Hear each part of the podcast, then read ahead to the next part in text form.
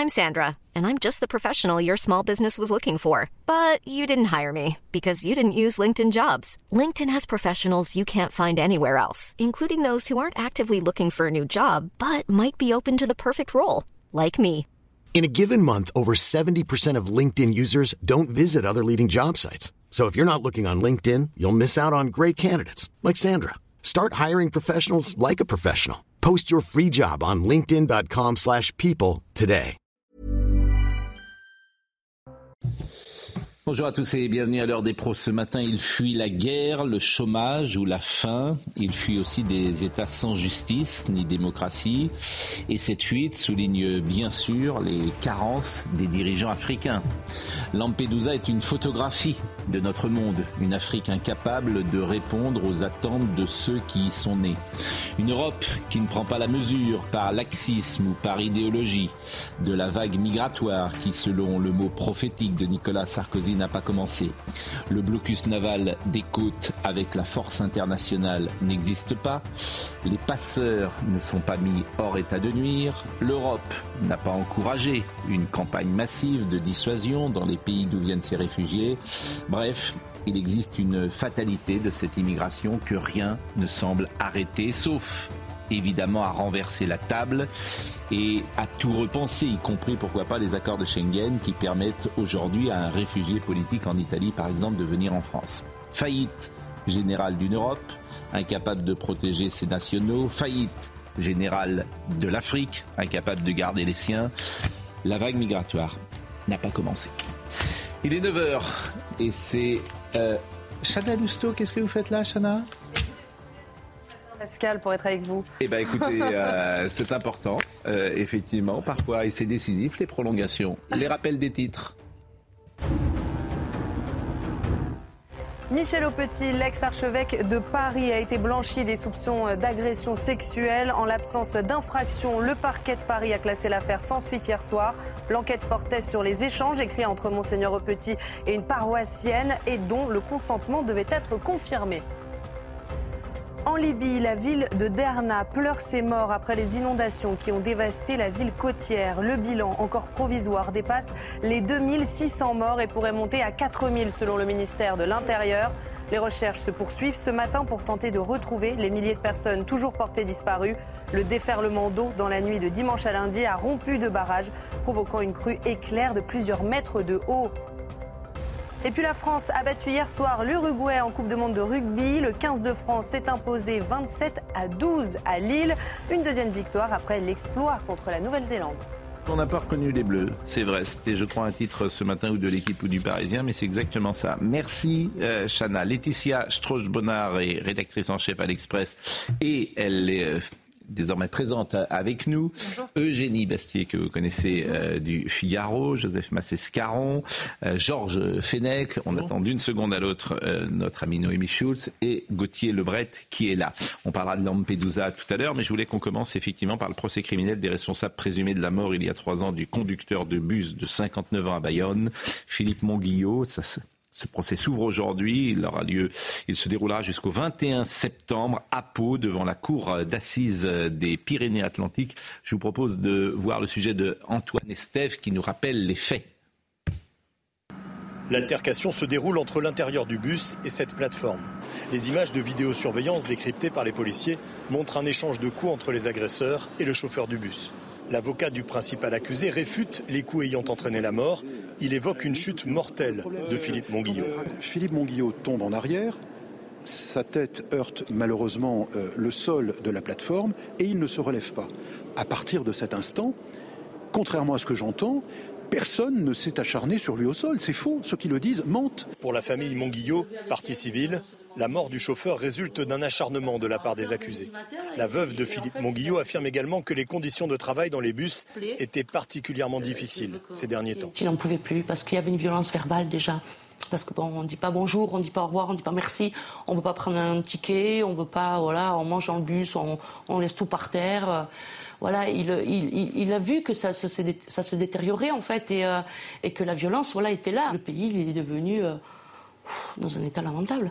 Qui a donné les premiers coups À quel moment précisément L'interprétation des images de vidéosurveillance sera au cœur des débats. Le procès qui s'ouvre devant les assises de Pau sera dominé par une immense émotion. En juillet 2020, la population du Pays Basque avait été particulièrement attristée par la mort du chauffeur de bus. Bon, je salue Noémie Schulz qui va peut-être nous éclairer, notamment sur la qualification, puisque le procès va beaucoup tourner euh, autour de cela. D'ailleurs, est-ce qu'au cours d'un procès, la qualification peut changer?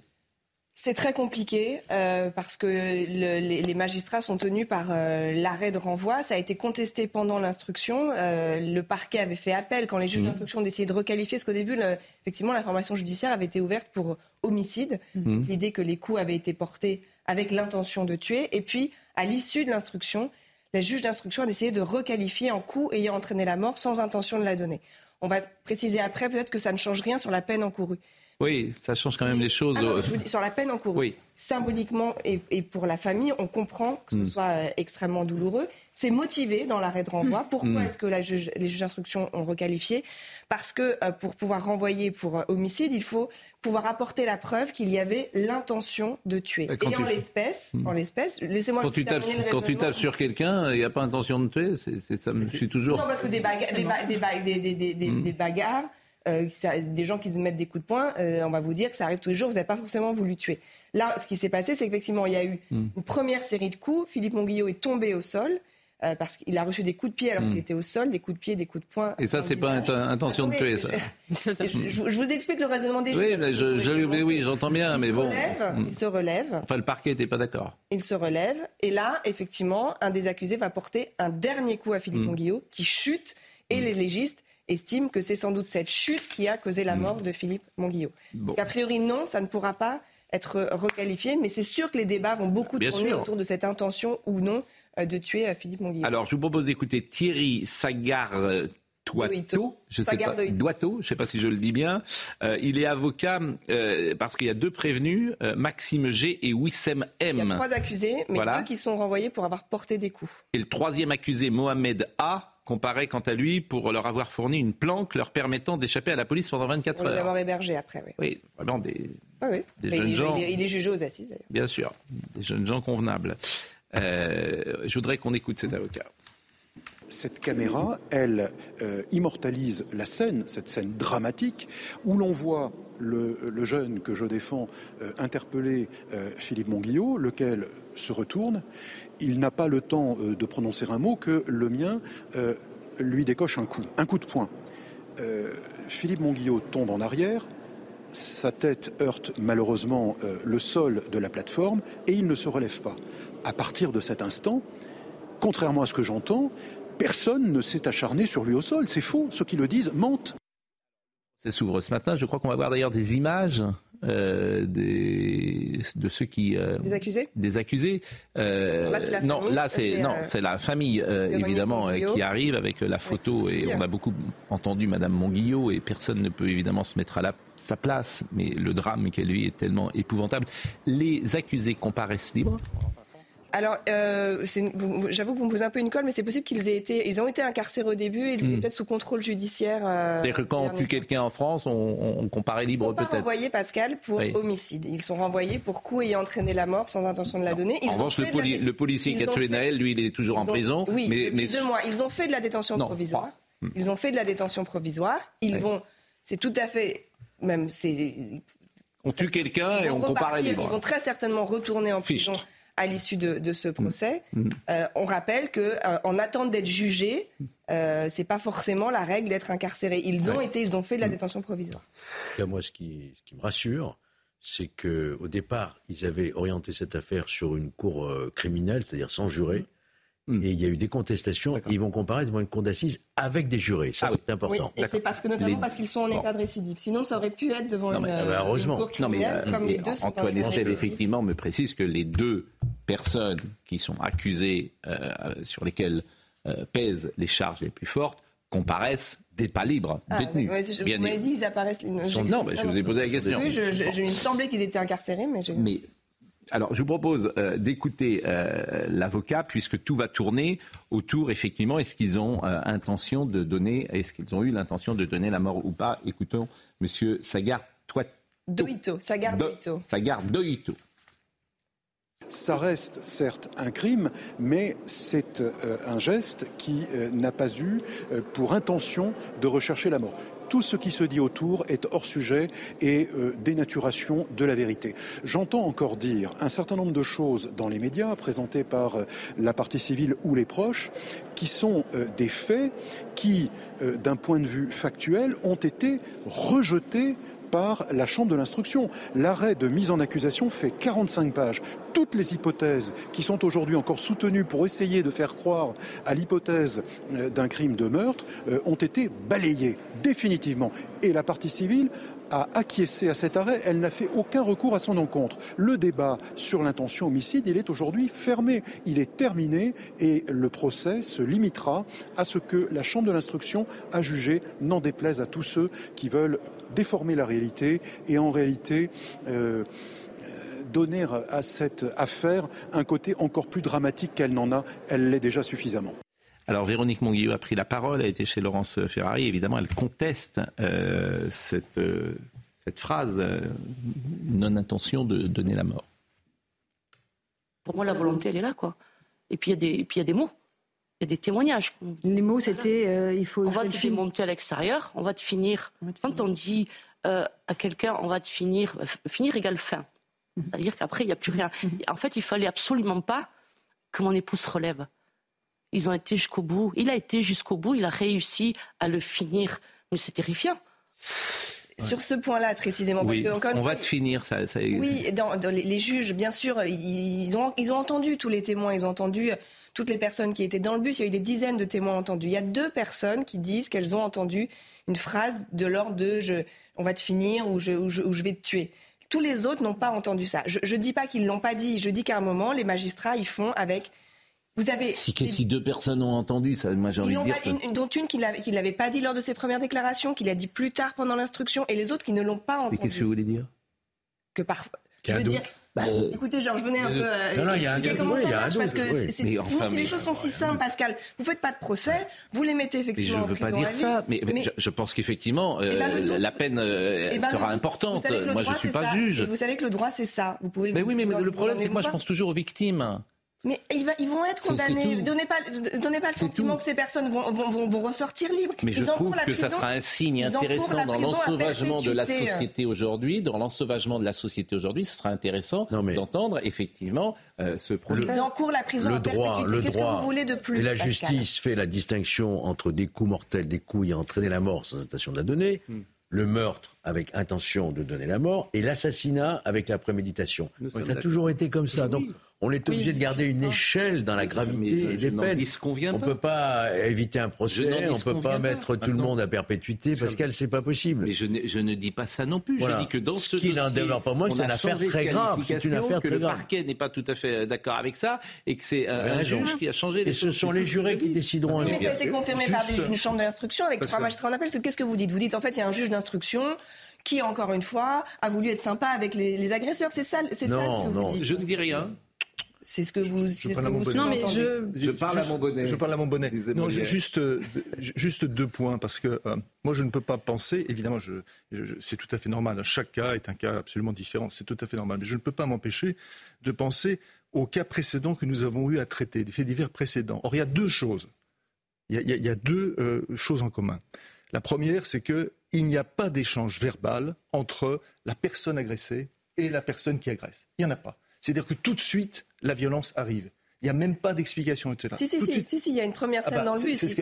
non, c'est le dernier coup. Le, dernier coup. Mais avant ça, il y a, y a, y a, y a une première scène. Je lui demande de payer. Il y a une première scène. Est venu, le, coup est venu, tout, le coup est venu tout de suite. Le dernier coup. Avant ça, c'est même le premier coup. C'est, ah pardon, Philippe Monguillot qui donne un coup de tête. Le premier coup porté. Après, il y a des échanges de coups de poing. Il tombe au sol. Le dernier coup, il, se relève. Ça, c'est le premier point. Et donc, il n'y a pas d'échange verbal in fine. Et le deuxième, c'est à chaque fois, à chaque fois, je vois l'utilisation, la, personne est à terre, et c'est le piétinement de la personne.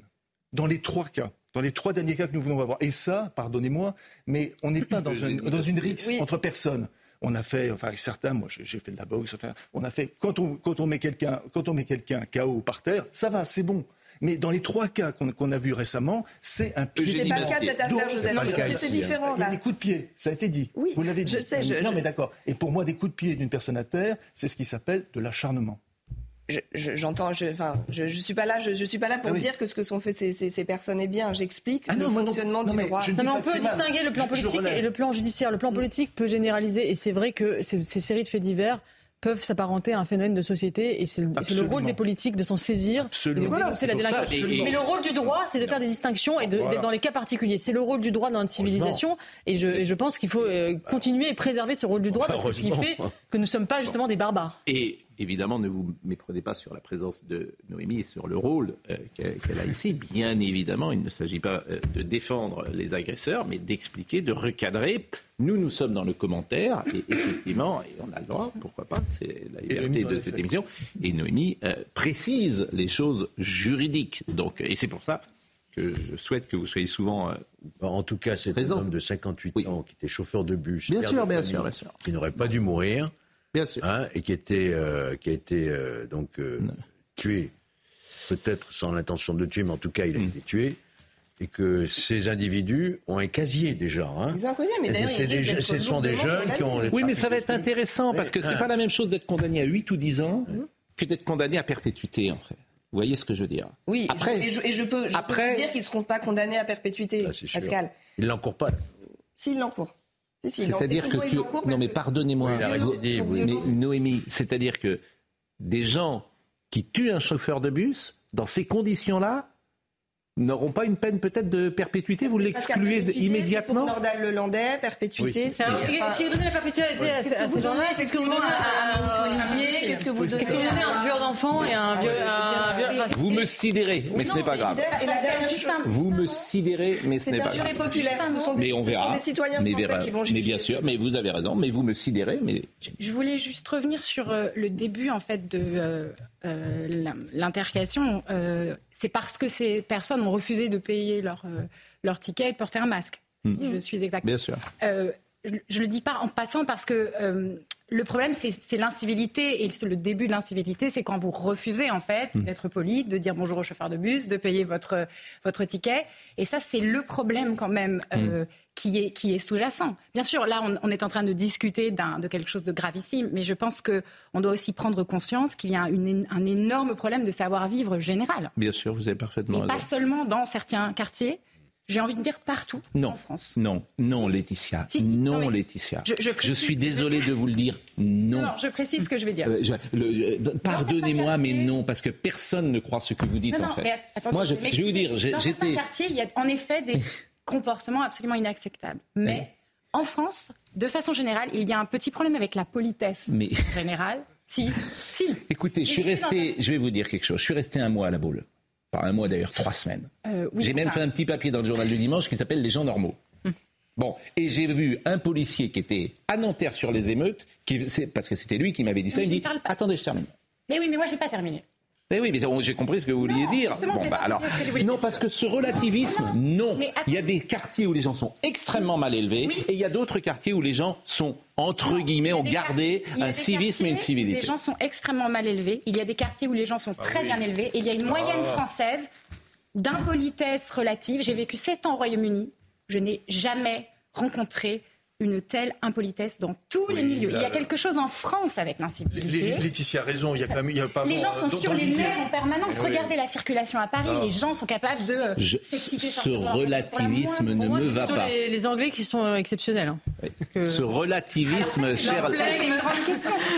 Ce relativisme ne me va pas. C'est pas du relativisme. Si, parce que c'est de tout mettre pareil. Et non, il y a des populations qui sont aujourd'hui moins, moins bien élevées que d'autres. C'est facile d'avoir un comportement très impoli quand la moyenne d'une société est relativement impolie. On a entendu le mot décivilisation dans bah, la bouche du président de la République. Bon. En tout cas, c'est pour ça que vous êtes là aussi pour avoir. C'est les mais, mais, la raison, euh, pardonnez-moi, vous allez, vous êtes dans le 10e arrondissement. Il y a la confrontation, en gros, entre deux types de populations. J'aime pas essentialiser, mais c'est vrai, entre, en effet, des personnes qui viennent, peut-être qui sont issues de l'immigration, et d'autres qui sont les bobos. Eh bien, pardonnez-moi, les bobos sont autant euh, incivils. Elle a raison, Laetitia. C'est-à-dire quand on est dans un contexte d'incivilité, évidemment, ça produit ça. Elle, a raison. C'est pour, ça que les gens discutent, c'est parce qu'ils ne sont pas d'accord. Évidemment. Écoutons l'avocat de la famille Monguillot parce que c'est infiniment plus grave que ce que nous disons. On ne peut pas accepter dans notre société euh, que des gens puissent mourir par le simple fait euh, de remplir une activité d'intérêt général, de remplir une activité de service public. Euh, on va voir, et je suis sûr que tout le monde s'en convaincra à la fin de ce procès, euh, que si les accusés ne sont pas descendus, se sont avancés et ont provoqué Philippe Monguillot, c'est tout simplement parce que malgré qu'ils étaient en contravention au règlement, malgré qu'ils n'avaient pas de masque, malgré qu'ils n'avaient pas tous des tickets, eh bien, ils ont tout simplement préféré rester dans le bus plutôt que de descendre, préféré aller vers le chauffeur, préféré le provoquer, préféré le mettre en insécurité. Voilà ce que nous pouvions dire. Alors, le procès ne dure que. Non, le procès commence aujourd'hui. On est aujourd'hui le. Euh, mais c'est à Pau. Euh, et donc, à partir de lundi, il reprend jusqu'à jeudi. Et je serai à Pau pour vous raconter les, les, les débats. C'est intéressant parce que. Euh, donc, ils encourent la perpétuité Oui, parce qu'ils sont pour les, normalement les coups ayant entraîné la mort, sans Donc le c'est 15 ans. Quand il y a des circonstances aggravantes en hmm. réunion et sur une personne, euh, le conducteur de bus, ça monte à 20 ans. Comme ils sont en état de récidive, la peine est doublée, donc ils encourent la perpétuité. Alors, euh, on avait un petit échange. Le législateur, c'est pas moi qui l'ai mis, il a écrit qu'ils encourent la perpétuité, donc ils peuvent l'avoir. Ah, ils peuvent l'avoir, oui. Mais je peux vous dire, je pense oui, non, mais, j'entends bien, mais vous m'avez dit tout à l'heure, échelle des peines. C'est le législateur qui, dans ce cas-là, a prévu la perpétuité. Il a prévu qu'en état de récidive, la peine encourue est doublée. Mais, j'entends bien. Mais à ce moment-là, si il ne mérite pas la euh, euh, perpétuité, il fallait pas le mettre dans la loi. Pardonnez-moi de le dire comme ça. ça, vous, offusque que, j'ai parlé de, de, perpétuité. Bah, je dis c'est la loi. Perpétuité, je dis si vous donnez mais c'est la loi, Noémie. C'est la, peine maximale. Mais c'est la loi, ce n'est pas moi qui l'ai écrit, c'est le législateur. Donc le législateur considère que il a dans... regardé cette affaire-là. Le législateur, il dit que bah alors ça sert à quoi de faire des lois si jamais elles sont appliquées Il dit que quand vous êtes en état de récidive, la peine encourue est double par rapport... Eh, eh, eh bien, s'ils sont, ils sont en situation de récidive eh bien, très bien. Eh bien, dans ces cas-là, appliquons la loi. Oui, mais la loi ne dit pas d'appliquer systématiquement euh. la peine maximale. Mais je ne vous dis pas ça non plus. Mais dans quel cas vous allez l'appliquer alors? Mais dans on, les enlève, cas on, enlève, on enlève les Et là, et là on n'est pas dans un cas les, plus graves on peut, on peut, estimer qu'il y a une échelle dans la gravité, oui. Mais Pour et là, on est... fournirait, c'est plus grave que ça. Voilà. Mais, bon, euh... mais fournirait, il n'aurait pas la même qualification. Mais, ça n'a pas de sens ce que vous dites. C'est pas la même qualification. Mais, mais je répète que c'est pas un assassinat. C'est autre chose. Enfin, vous êtes formidable. C'est grave. C'est le législateur qui Mais il a prévu l'échelle des peines. Les jurés peuvent faire ce qu'ils veulent. Mais non, en fait, vous enlevez, vous, vous enlevez, les juges, vous enlevez les jurés, la peine maximum encourue, c'est perpétuité, donc perpétuité. Donc en fait, il n'y a plus besoin de juger. alors, je vous répète et je repose ma question. Dans quel cas, avec cette qualification-là, où on encourt cette peine voilà, c'est exactement pour des coups ayant voilà, entraîné. C'est ce que je voulais vous entendre dire. Jamais. C'était Pour des coups ayant entraîné la mort sans intention Donc, il fallait à ce moment-là pas l'écrire dans la loi. C'est exactement ce que je voulais vous entendre. Ça non, ça n'a pas. La loi dit pas. La loi dit quand vous êtes récidiviste, la peine encourue est double. C'est très intéressant cette question de la perpétuité, si je peux me permettre un petit. Et à la fin de son livre sur euh, le procès du, sur le 13 novembre, Emmanuel Carrère parle de la perpétuité qu'on a donnée à Salah Abdeslam. Mm. il dit on a donné la perpétuité à Salah Abdeslam. Bon, très bien, euh, tout le monde peut être d'accord. Incompressible. Mais, incompressible. Mais il dit est-ce que ça pose pas un problème dans le sens où Salah Abdeslam a refusé de se faire sauter, on lui donne la perpétuité. Donc qu'est-ce qu'on aurait donné aux terroristes qui se sont fait sauter? Donc non mais il y a un moment. Non mais c'est vrai. Non mais c'est. On peut.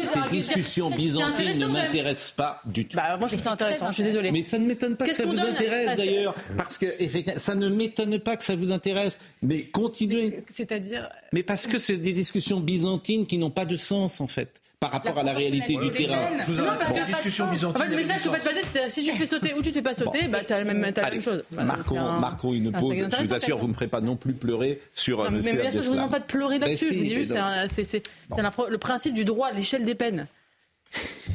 Je veux dire, y a, comme il n'y a pas plus que la perpétuité incompressible, effectivement, et qu'il y a une échelle en même temps dans l'horreur, hum. bah, quand vous arrivez dans l'échelle de l'horreur au maximum, bah, effectivement, vous avez la même peine que euh, lorsque vous avez euh, simplement euh, bah, tué quelqu'un. C'est pas tout à fait la même chose. Vous, vous, constatez quand même. Oui, mais il n'y a pas, de peine au-dessus. Qu'est-ce que vous voulez faire C'est une peine qui englobe ah, pour tout le monde. Votre raisonnement, j'appelle ça une discussion byzantine. La perpétuité réelle n'existe pas. Eh ben, je le regrette. Vous savez. Ah bah, pour ça, la eh ben, eh ben, elle va sans doute exister. Eh, ben, eh bien, il faut le regretter. On a supprimé la peine de mort, mais on l'a pas remplacée par quelque chose de plus définitif. On va marquer une pause. Non, débat si. Chacun peut se faire son avis, bien évidemment. Et nous marquons une pause. Restez avec nous, euh, Noémie, et on revient. Ça va, Gauthier? Très bien, et vous? C'était passionnant, mais bon, j'avais rien à dire. Non, mais c'est bien. Trois jours de mariage, c'est quoi? C'est des noces de quoi? De, rien du tout. Trois jours. Oui, on doit être en dessous du coton. Huit jours, là. Ah, ben c'est pas coton toujours le mariage. La pause. Chana Lousteau est avec nous ce matin pour nous rappeler les titres. En France, l'inflation atteint 4,9% sur un an au mois d'août. Les chiffres de l'INSEE viennent de tomber. Une hausse alimentée par le net rebond des prix de l'énergie, plus 6,8% sur un an, mais aussi de la hausse des tarifs de l'alimentation et des prix de l'essence. Emmanuel Macron participera bien à la messe du pape François le 23 septembre prochain à Marseille. En attendant, le chef de l'État doit annoncer un plan pour les petites églises en péril à la mi-journée. Le président présentera de nouvelles aides depuis la collégiale de Semur-en-Auxois en Côte d'Or, principalement de nouvelles mesures pour la préservation des édifices religieux menacés de ruines. Et puis un célèbre pull de la princesse Diana vendu plus d'un million de dollars aux enchères, soit 14 fois son estimation haute. Il s'agit du fameux pull en laine rouge avec des moutons dessus porté en 1981, peu après les fiançailles de Lady Di avec le prince Charles. Et selon la maison Sotheby's, c'est à la fois un record de vente pour un pull au vert, mais aussi pour un vêtement porté par Diana nombreux à nous écouter ce matin et je cite plus toujours les réseaux sociaux, mais là je vais les citer pour euh, Laetitia Strauch-Bonnard. Euh, il y a quelqu'un qui nous dit la patronne de l'Express voudrait nous faire croire que les pas la patronne de l'Express. Hein. Vous allez le devenir. Hum. Euh, donc, bon, voilà, voudrait nous faire croire que les incivilités sont de mise partout en France. Non, madame. prise de sang ce matin, tout le monde a dit bonjour, au revoir. C'est vrai, j'habite dans une ville moyenne du Sud-Ouest. C'est vrai, comme vous savez, j'ai pas beaucoup de temps pour expliquer. J'ai pas dit, pas dit quand vous allez faire votre prise de sang, tout le monde est gentil. Je parle plutôt des transports. Ce sont des moments où les gens sont un petit peu sur les nerfs. Voilà. Je, je réponds Ça dépend si c'est dans les métropoles ou dans des villes. Euh, Aussi, mais on généralise là, on est d'accord. Bah oui. Oui, mais, la violence. Juste son propos oui. mérite de. Bien sûr. D'accord, pas d'accord. Euh, non, mais ce que Laetitia euh, montre, c'est quand même une question fondamentale. C'est-à-dire qu'on en parlait hors antenne ensemble parce qu'on parlait évidemment de la société anglaise. Il y a aussi une grande différence, c'est que dans la société anglaise, alors nous, on parle d'hypocrisie anglaise, on parle de tout ce qu'on veut, mais euh, l'élite anglaise donne une image de, de civilité que ne donne pas l'élite française. Pardonnez-moi. Il y, a aussi, c'est-à-dire que quand vous êtes également en bas de l'échelle sociale, vous vous référez, vous avez un référent également. Alors qui est ce référent, Pascal Qui est mal élevé, par exemple, dans l'élite française, vous trouvez? Caspar Pauvrecon c'est pas très bien élevé de dire ça quand on est président de la République. Non, on va pas faire. Euh, vous imaginez David Cameron ou pas Nicolas Sarkozy parce que là. Non mais Rishi Sunak dire. Euh, mais vous imaginez Rishi Sunak dire fuck off. D'expliquer que la société vraiment, mais. c'est pas une explication. Bah, c'est ce que vous avez dit. C'est quand vous êtes En fait, vous êtes. Non non non non. Après, attendez, c'est plus déjà c'est pas. Pardon, mais c'est plus les Britanniques qui sont une exception que les Français qui sont mal. Je ne sais pas. En fait, je ne sais pas. Ça mériterait. Mais ça mériterait justement en Italie, euh, euh, on entend mais non, mais ce que j'essaie de dire, c'est qu'il y a des oh, spécificités culturelles aussi. Les États-Unis. Donc vous avez un président de la République dans au salon de l'agriculture une fois qu'il a dit cette phrase, et ce serait lui qui représente. C'est pas fois, c'est un ensemble. C'est un ensemble. C'est un ensemble. Je ne partage pas votre avis. Ça, j'ai bien compris. Je ne partage mais pas votre avis. il faut des arguments. Bah, le vôtre et pas seulement de le, le, vôtre est faible. C'est de la hein. disqualification ce que vous faites, ça n'est pas de l'argument. Le vôtre est faible de dire un mot qui aurait été mis il y a 15 ans qui euh, expliquerait la société française. J'ai pas dit ça. Hein. Bah, non, non, non, mais non, non, ça, ça... Bah, à part cet exemple, vous en avez un autre de l'élite française qui se conduit mal? Mais il y en a beaucoup. Emmanuel Macron a été repris pendant toutes ces années de présidence pour les, les phrases qu'il sortait, qui étaient totalement impolies. Vous moi, je n'imaginerais pas une seconde un Premier ministre anglais dire les choses qu'il a pu dire. C'est délirant. si je vous racontais aux Anglais. Johnson, il ah non, riait pas par euh, non, sa non, sobriété. Enfin, on peut, ah non, ah on peut Boris contester Johnson, Boris Johnson, euh, il parle extrêmement bien. Ses livres sont, sont très intéressants. ah non, non, ça n'a rien à voir. On peut contester ce que dit euh, Emmanuel Macron sur le fond, mais je ne crois pas que ce soit impoli de dire euh, si vous voulez du travail, traversez la rue. Je ne vois pas d'impolitesse. J'ai dit que ça, ça donne une image de relâchement et d'impolitesse. Voilà. Mais les Français l'ont ressenti comme ça. Hein.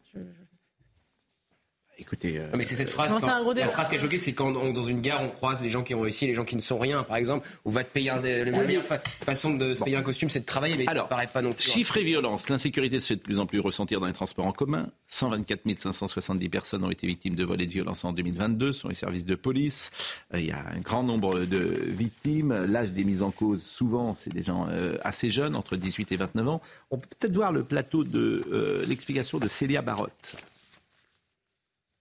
Les services de police et de gendarmerie ont enregistré en 2022 près de 124 570 victimes de vols et de violences dans les transports en commun, soit une légère augmentation de 2% par rapport à l'année d'avant.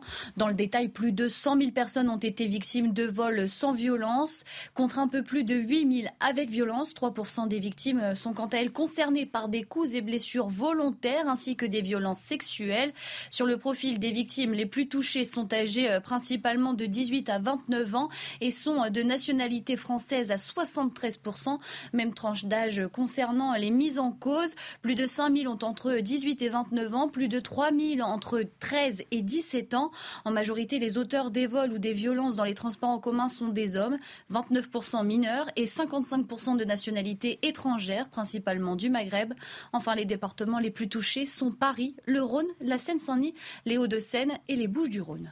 Bah, vous voyez, là, je vais vous donner raison parce qu'il y a quelqu'un qui m'envoie un petit message et c'est juste. Euh, Emmanuel Macron a dit un jour qu'il allait emmerder les Français. Ah oui. Les non-vaccinés. Les non-vaccinés. Donc là, effectivement, euh, cette phrase-là, euh, je la donne avec crédit. Merci Pascal. Bah, non, mais c'est vrai. Merci monsieur qui m'a envoyé. Bah, non, mais c'est vrai, je, je n'y pensais plus, mais il a parfaitement. C'était un off, je crois. Non, non, non, c'était au Parisien. c'était au Parisien. Il a les propos, il les a validés. Non, mais c'est vrai, je vais emmerder, je vais emmerder les non-vaccinés. C'est vrai que là, de, de ce fait, c'est vrai. Il a parlé de conneries aussi récemment. Oui, enfin ça c'est. Non, mais si on fait tous les petits mots, euh, j'avais cru que c'était un thème. Il faut sortir toutes les archives. Hein. Bon, la violence, bon, on va pas dire grand. Il y, a, un chiffre qui n'apparaît pas là, qui est impressionnant quand même, c'est 44 000 attaques au couteau par an. Oui. C'est-à-dire 120 attaques au couteau par jour, ce qu'on ne voyait pas il y a quelques années. Ah, aussi. Alors, il faudrait essayer de comprendre pourquoi. Là, c'est le lien avec l'immigration aussi. Ah, ah j'ai rien dit, moi. Hein. Mais dans le sujet, 55%. C'est les chiffres du ministère, du ministère de l'Intérieur. C'est Gérald Darmanin lui-même qui a reconnu qu'il y avait un lien. Paraît-il qu'il n'y a pas de lien entre délinquance et immigration. Il n'y a pas de lien substantiel, ce qu'a dit Emmanuel Macron. Bon, on va parler de la, on va parler de la messe du pape dans une seconde. Simplement, euh, je vous ai lu euh, ces derniers jours et vous avez produit un tweet sur euh, les funérailles euh, de Jacques Julliard. Et c'est vrai que c'est extravagant. D'abord, Jacques Julliard est décédé la semaine dernière et il a été enterré le 8 septembre. Mercredi. Et, euh, mercredi. Et il y a un papier dans Le Monde qui est hallucinant. Hallucinant de médiocrité.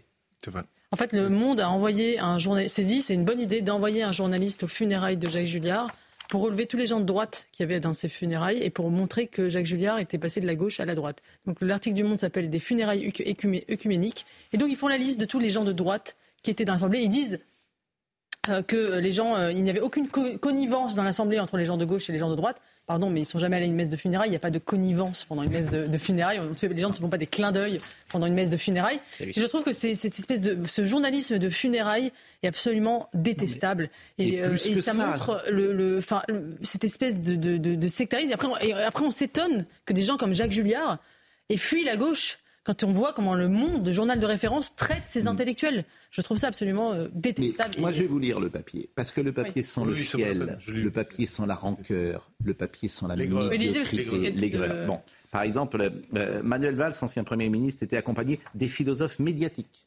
Vous voyez Philosophes médiatiques. Pascal Bruckner et Alain Finkielkraut. Le fiel des philosophes. Bon.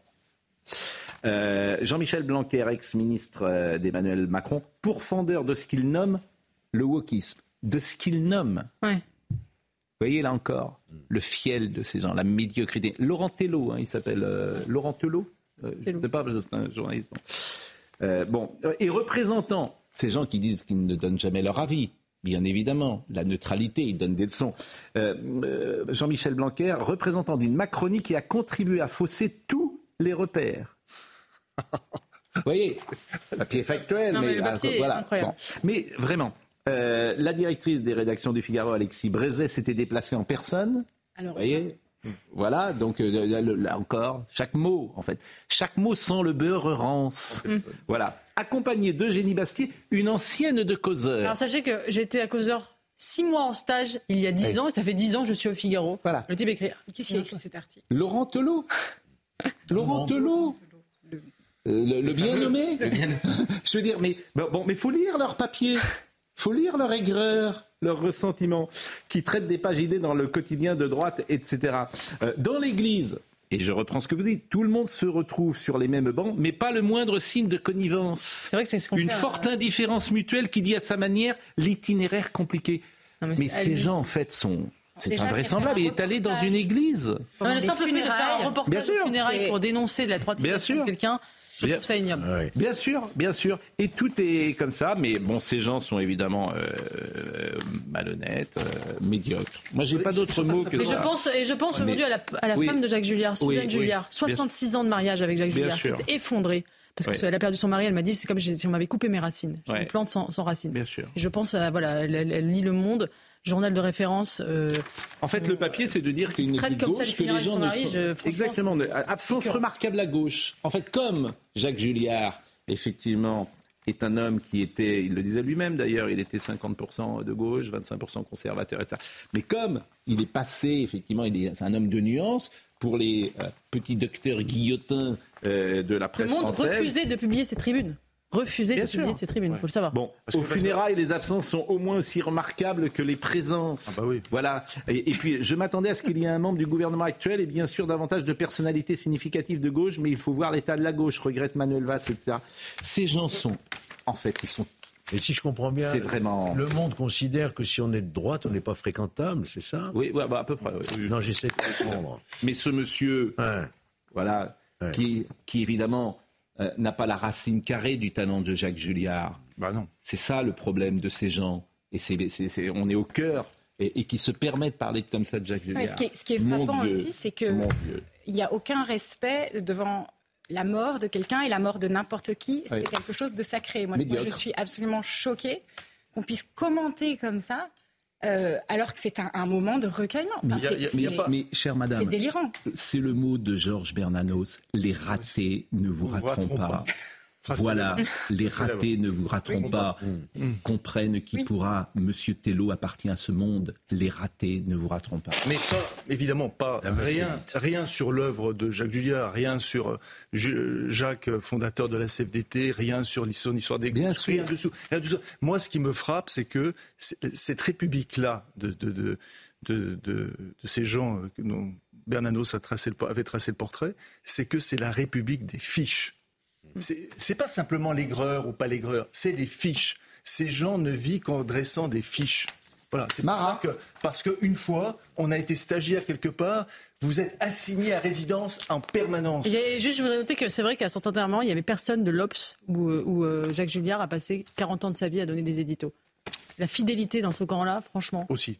Et c'est le même procédé pour euh, Jean Dujardin sur notre thème pour euh, Mais euh, l'ouverture de la Coupe du Monde de rugby. C'est exactement pareil. C'est les mêmes. C'est pareil. Il vit de plus en plus dangereusement, Jean Dujardin. C'est les mêmes. Euh, Mais c'est fini pour Jean Dujardin maintenant. Il sera estampillé comme ça. Toute cette presse-là le mettra Il comme a fait ça. un film adapté de Sylvain Tesson, que c'était Oui. déjà énorme. Oui. Il avait dit qu'il préférait les rognons au quinoa. Il avait dit qu'il était euh, le parrain de la BRI au moment où il faisait la promotion de novembre, face à un présentateur qui a failli faire un malaise quand il a parlé correctement des policiers. Il vit de plus en plus dangereusement. Il joue une, euh, Bien un sûr. homme non binaire dans un prochain film pour se rattraper. Emmanuel Macron assistera euh, samedi 23 septembre à la grande messe donnée par le pape François au Stade Vélodrome à Marseille, qui sera un événement populaire et festif, a déclaré jeudi l'Elysée en rejetant la polémique naissante sur une entorse à la laïcité. Je vous propose de voir le sujet de Sarah Fenzari.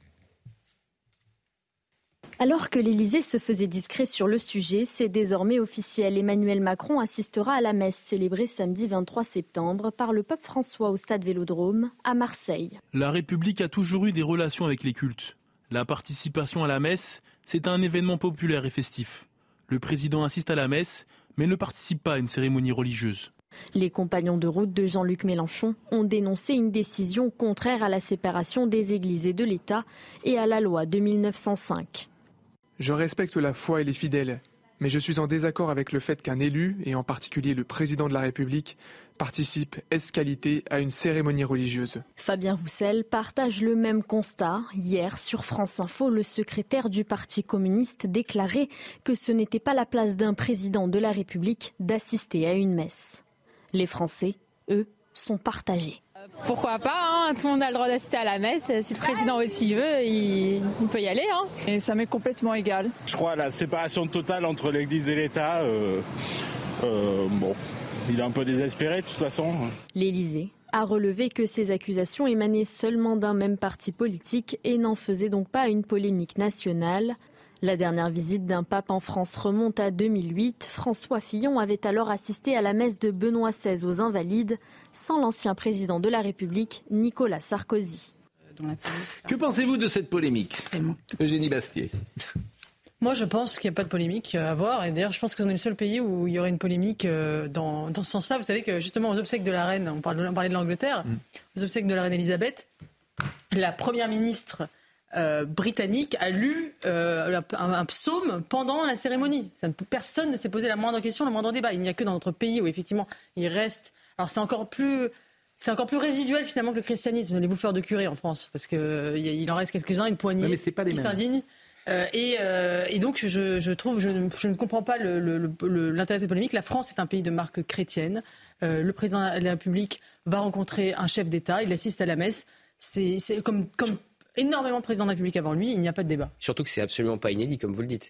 Alors, euh, Valéry Giscard d'Estaing avait fait la même chose avec euh, euh, le pape quand il l'avait accueilli à Paris pour Jean-Paul II pour une messe à Notre-Dame. Le général de Gaulle avait assisté à une messe en tant que président de la République pour célébrer l'amitié entre la France et l'Allemagne. Il, avait ne communiera pas. Hein. Et il ne communiera pas, d'ailleurs, comme le général de Gaulle quand il assistait dans ses qualités de président de la République à la messe. Et puis, alors, le plus drôle, c'est qui attaque la France insoumise, quand même, qui donne des leçons de laïcité alors que le Conseil d'État a reconnu que la baya était bien un signe religieux mm. et a validé l'autorisation de l'interdire de Gabriel Attal. C'est quand même le plus drôle, ça. Et même, et même François Mitterrand avait dit, euh, on avait parlé à la fin de son testament, une messe est possible.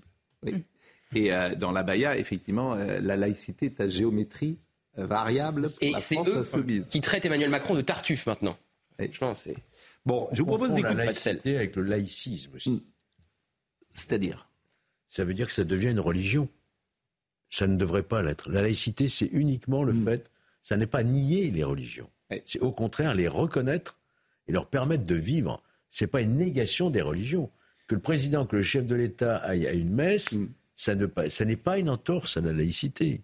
Ceux qui disent ça, ce sont des gens, ce sont des, des laïcistes, c'est-à-dire qu'ils ont une vue extrêmement euh, Ils sont même pas laïcistes, Georges, c'est la France Insoumise qui dit ça. C'est la France Insoumise. Ils sont tous laïcistes. voilà, il y a derrière. Euh, ils sont électoralistes. Il y a une arrière-pensée que vous savez bien, que vous connaissez. Ils ont une vision à géométrie variable. Mais il y a peut-être un avantage pour Emmanuel Macron d'aller à une messe, c'est que. L'électorat catholique? Non. Il peut se confesser. Ah. Euh, il peut, il, peut se confesser des, des, bêtises qu'il a faites. Il peut, du pape est très court. il peut se confesser. Suffisamment de temps pour confesser des péchés. Ah bah peut-être, euh, je veux dire, uniquement euh, dans, pas dans la vie privée, bien évidemment. Je parle que de la vie du chef d'État. Ah, il peut se confesser des alors ou bêtises. Et d'ailleurs, le pape ne fait pas tellement de la présence d'Emmanuel Macron il a fait euh, à Marseille. Ce qui est intéressant, c'est que le pape, un moment, il, a fait fait Le Vatican n'est pas du tout content. Il ah bon Non, oui, il dit c'est une, visite à Marseille et pas une visite en France. C'est pas une visite d'État. Mm. Et, euh, le, pape, a toujours refusé pour le moment de faire des visites euh, d'État en France. Mais c'est parce que le staff d'Emmanuel Macron a un peu tordu le bras à celui du pape François. Il aurait insisté, bien sûr. Ils ont vraiment insisté pour que Emmanuel Macron soit là. insisté pour venir à la messe euh, parce ah, que euh, même ah, il voulait dîner. Donc le mot de euh, Jean-Luc Mélenchon était juste. Il tape l'incruste. Oui, il tape un peu l'incruste. D'ailleurs, c'est Elisabeth Borne qui devrait accueillir le pape François à la sortie de l'avion et pas Emmanuel Macron. Dans un second temps, ce sera le chef de l'État. Bon, écoutez Michel Onfray parce qu'il m'a fait sourire hier en écoutant chez Laurent Surari. France Insoumise a besoin tous les jours de son petit quart d'heure médiatique et donc euh, tous les prétextes sont bons. Alors eux, il n'y a pas de problème, ils s'en vont aux cérémonies de, rupture du jeûne du ramadan et ils ont raison. Mais ils doivent aussi aller à la messe. ils doivent aussi éventuellement aller dans les synagogues. Euh, le laïc que je suis pense qu'on ne fait pas sans les religions et pas contre les religions non plus. Donc on fait avec les religions. Après ça, n'est pas censé savoir si Macron est agnostique, athée, croyant, catholique, protestant, déiste, théiste. C'est pas le problème. Mais ça fait partie de la vie française. Donc euh, la rupture du jeûne, ça fait partie de la vie française. Euh, les, fêtes religieuses juives, ça fait partie de la France. Et la, messe catholique, suis obligé de faire une répétition, une redondance, mais ça fait aussi partie de, la France. Donc on, représente certains Français quand on est là, et moi je trouve très bien qu'il y soit, au contraire. Alors qu'il fasse pas de bêtises, qu'il tutoie pas le pape, qu'il lui mette pas la main sur le dos en lui disant euh, François, j'ai des trucs à te dire, et puis qu'il évite quoi, un peu de dignité. S'il fait ça dignement, pourquoi pas Donc vous voyez, il reprend votre thème de la politesse, Michel Onfray.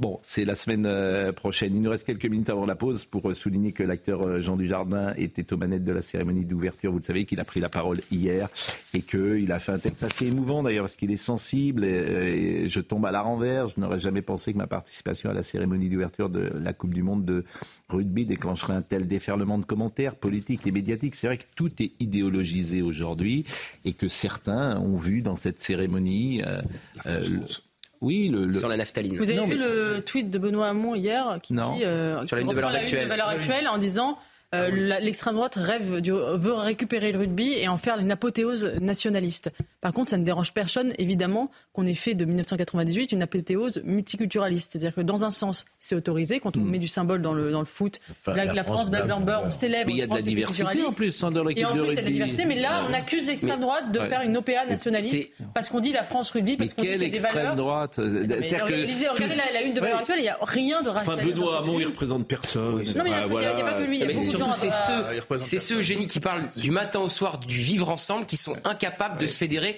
autour d'une cérémonie qui devrait tous nous rassembler. Mais parce que ça, parce que les valeurs du rugby les ennuient peut-être. Mais c'est vrai que le rugby est très attaqué. J'ai vu un papier également euh, parce que je lis tout. Et j'ai vu un papier dans un site numérique euh, extrêmement célèbre. On va, tiens, je vais le citer, Mediapart. Un papier que j'ai lu parce que j'adore lire ça. Euh, une attaque en règle sur les valeurs du rugby, mais qui est invraisemblable en fait. Invraisemblable. Mais c'est la détestation du vieux pays, c'est la détestation du vieux peuple, c'est la détestation euh, de la vieille religion, c'est la détestation des vieux sports, c'est la détestation de France qui est bien sûr. Par exemple. Exactement, c'est pareil. C'est la détestation de la France qui écoute aussi Michel Sardou, c'est tout ça est pareil. Mais tout ça est pareil. Je vais remercier Noémie Schulz qui était avec nous euh, ce matin et qui suivra évidemment le procès de Pau. J'espère que vous me laisserez expliquer ce qui se passe aux, audiences sans me, sans me dire que je défends les, les, agresseurs. Non, franchement, ne, me faites pas ce procès-là. Pascal Pro n'a pas dit ça. Voilà, ne me faites pas ce procès-là. Il y a une part d'échange, évidemment, bien évidemment, mais ne me faites pas ce procès-là. Vous le savez bien. Euh, on marque une pause. On va recevoir Pascal Obispo qui vient de sortir un nouvel album que j'ai écouté attentivement. Euh, La belle vie qui commence. Ça, c'est intéressant parce que ça reprend un peu de, nos thèmes. Au fond, j'étais heureux. C'est une très jolie chanson. La, la mélancolie des météorites. Est-ce qu'il parle de lui ou pas? Est-ce que c'est une météorite? Est-ce que déjà il il est passé de l'autre côté du mur, je n'en sais pas. Il y a une chanson également euh, sur le mur, Le temps qu'il me reste. Il y a dans l'album, me semble-t-il, voilà, le temps qui passe, le temps qui me reste. Nous, il nous reste une demi-heure, à tout de suite. le temps jadis du vinyle, madame, monsieur. Vous vous souvenez quand on avait un, ou un électrophone ou une platine, une platine Technics ou Marantz? Eh bien, Obispo, le beau qui pleut. Bonjour Pascal Bonjour. Et merci d'être avec nous. Merci de me recevoir. Parce qu'on aime, euh, d'abord on aime ce que vous faites. C'est gentil. Avec des titres qui sont euh, dans la mémoire collective.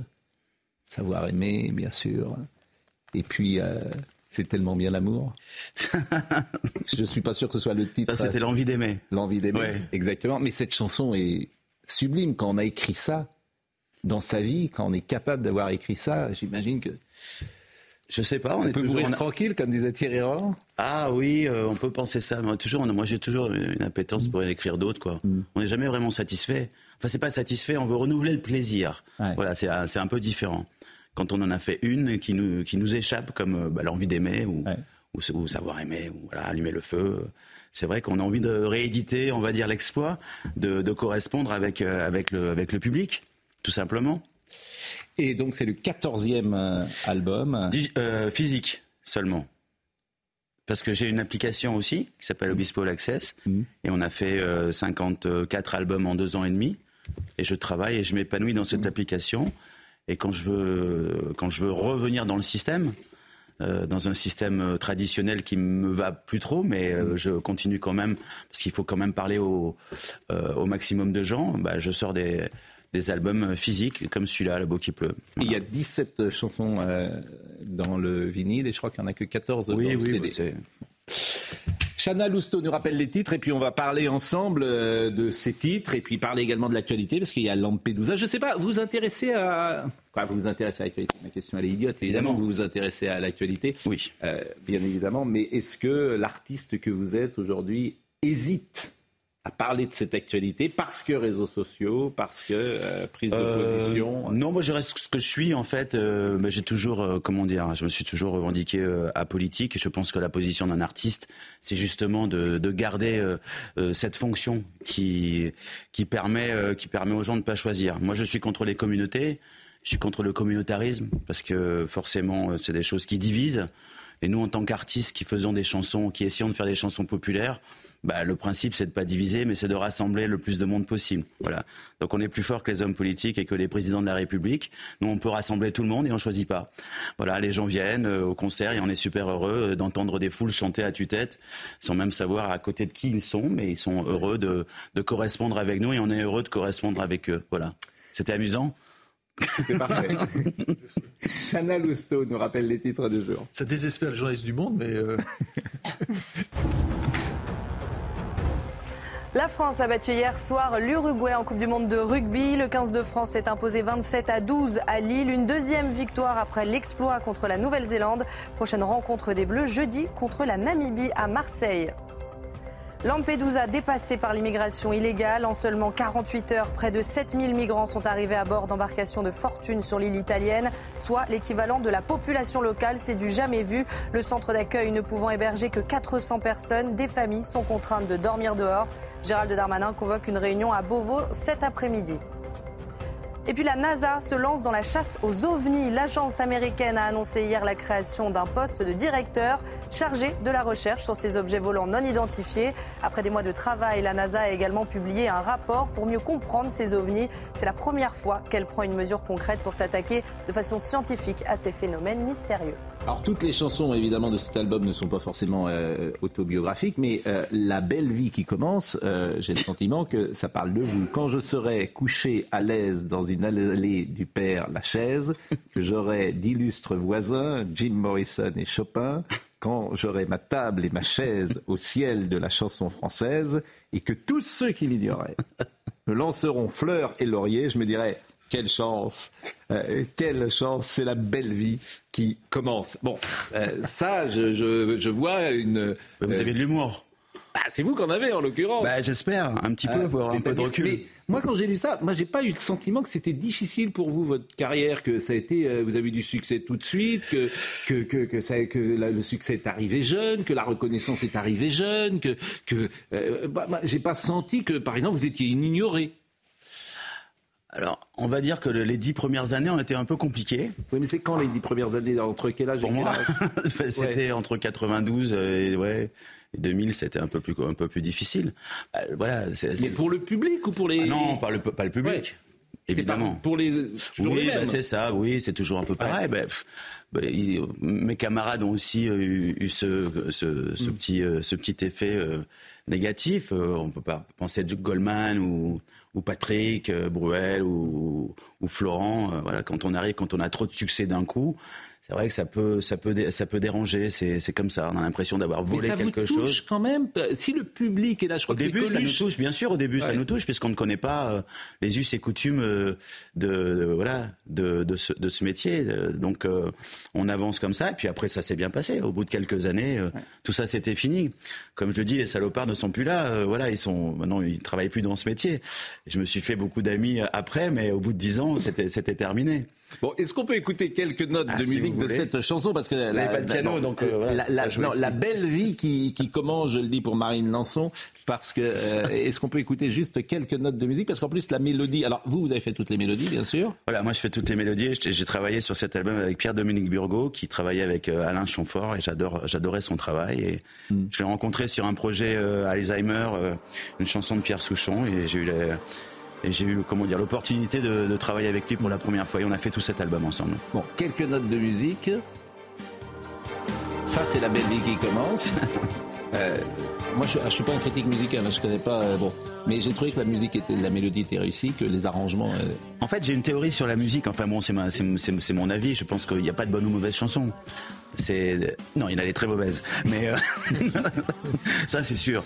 Mais euh, il n'y a pas de bonnes et mauvaises chansons, il y a que des correspondances. C'est comme les films, c'est comme euh, la littérature. C'est on est touché ou on n'est pas touché. Ça touche, ça touche un point sensible. Ça, ça correspond à un point d'ancrage de nos vies. Voilà, une rencontre, un manque, un décès, un mariage. Puis c'est tout. C'est comme ça. Je crois, je crois pas qu'il y ait de bonnes ou mauvaises chansons. Les films c'est pareil. Non, il y a des très mauvais films aussi, pardon. Hmm. Mais bon, vous êtes touché ou pas c'est une question de génération. mais l'envie d'aimer, par exemple, c'est une mélodie sublime et elle fait l'unanimité. Donc euh, les correspondances sont pour tout le monde. Après... Et en plus, elle est chantée. Elle... Comment? Il y a des consensus quand même. Oui, il y a des consensus. Et elle est chantée en plus comme peu de gens auraient pu la chanter. Ah oui, c'était un ah, oui, moi, c'est le plus grand interprète que, que j'ai rencontré. cette chanson, ouais. Oui, oui, oui. Après, euh, il y a des choses qui nous dépassent. Oui. C'est-à-dire qu'une chanson sort, passe à la radio. On a la chance d'être passé dans, une radio parce que ça c'est vraiment aussi une chance parce qu'il y a tellement de, chansons qui sortent sur les plateformes de, streaming par exemple. Il y a 120 000 titres tous les jours aujourd'hui. Donc quand on est choisi à la radio, ça Il y a 120 000 titres tous les jours qui arrivent sur les plateformes de streaming qui doivent choisir. 120 000 titres nouveaux 120 000, oui, oui, dans le monde. 120 000.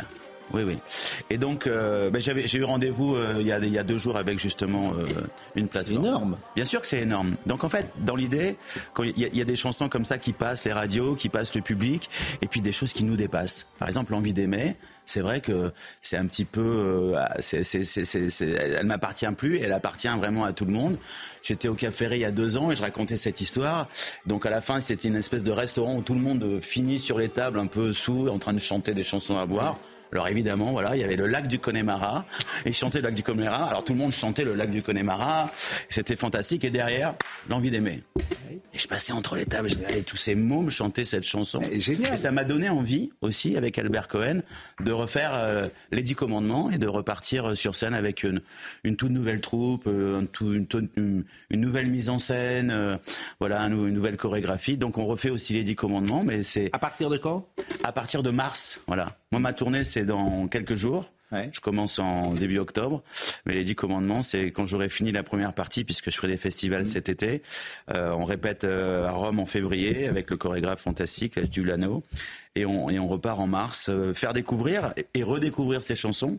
Mmh. Et découvrir aussi la jeune génération qui chante sans savoir ce que c'est. Et moi, je pense souvent à Valérie Benguigui, parce que dans le film formidable d'ailleurs, Comme tu es belle, euh, elle accompagne euh, Valérie Benguigui qui va revoir euh, celui dont elle est tombée amoureuse et elle chante dans sa voiture comme on chante tous parfois dans nos voitures.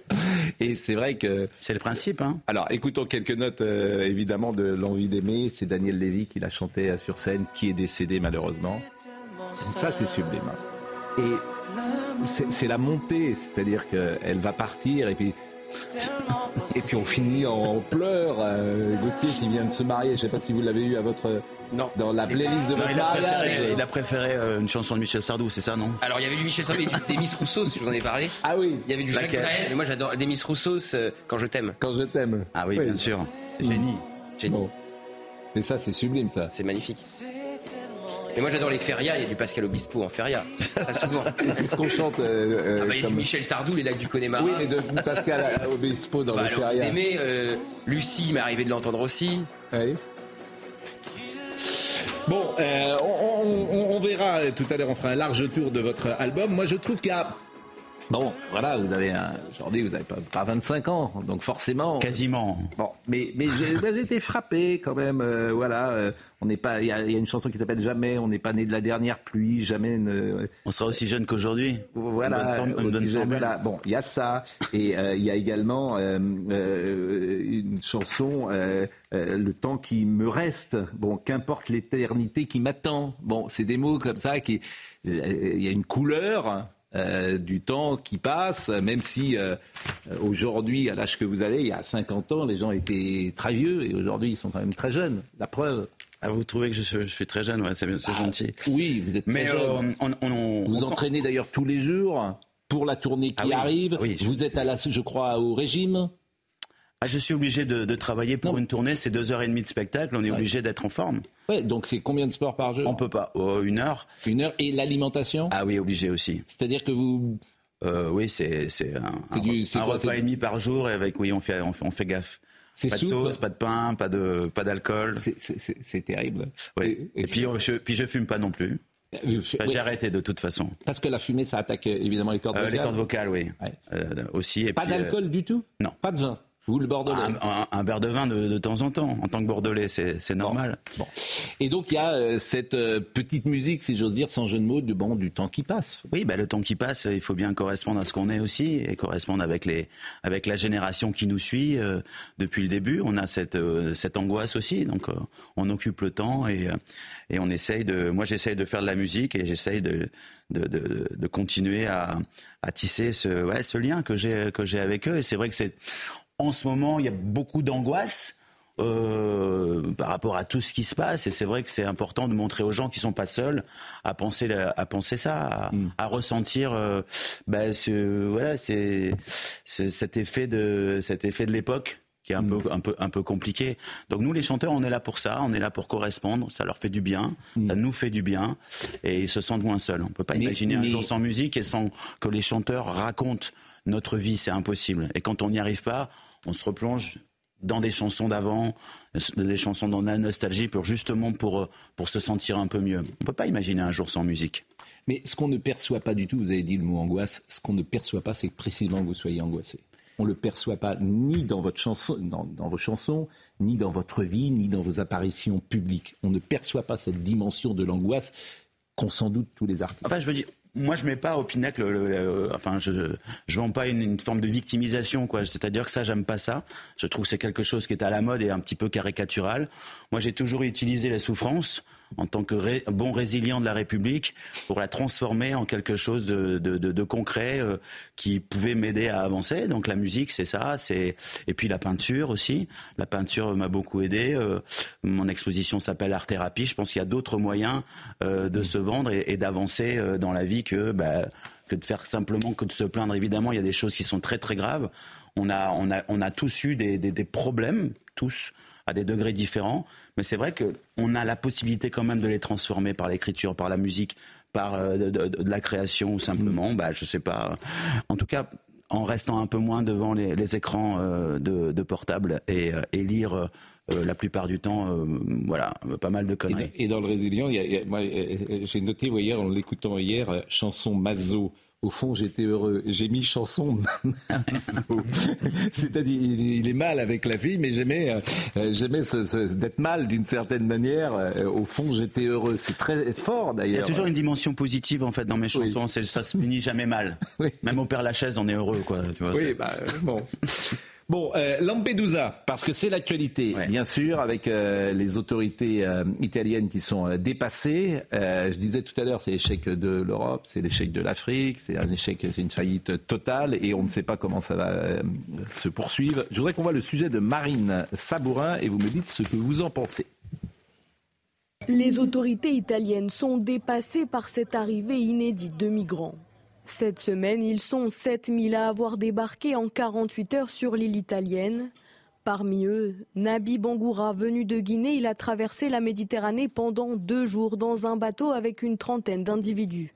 Cet homme souhaite rejoindre la France au plus vite. Je vais aller en France pour que je puisse euh, réaliser mes rêves. Je vais aider ma famille. Je vais aider ma famille. Je vais les quitter dans le noir. Donc mon passion quand même c'est le football. C'est ça que je suis venu. C'est à cause de ça que je suis venu ici quoi. mon passion c'est le football. En quelques heures sont arrivés autant de migrants qu'il n'y a d'habitants sur l'île, qui dispose d'un centre d'accueil pour seulement 400 personnes.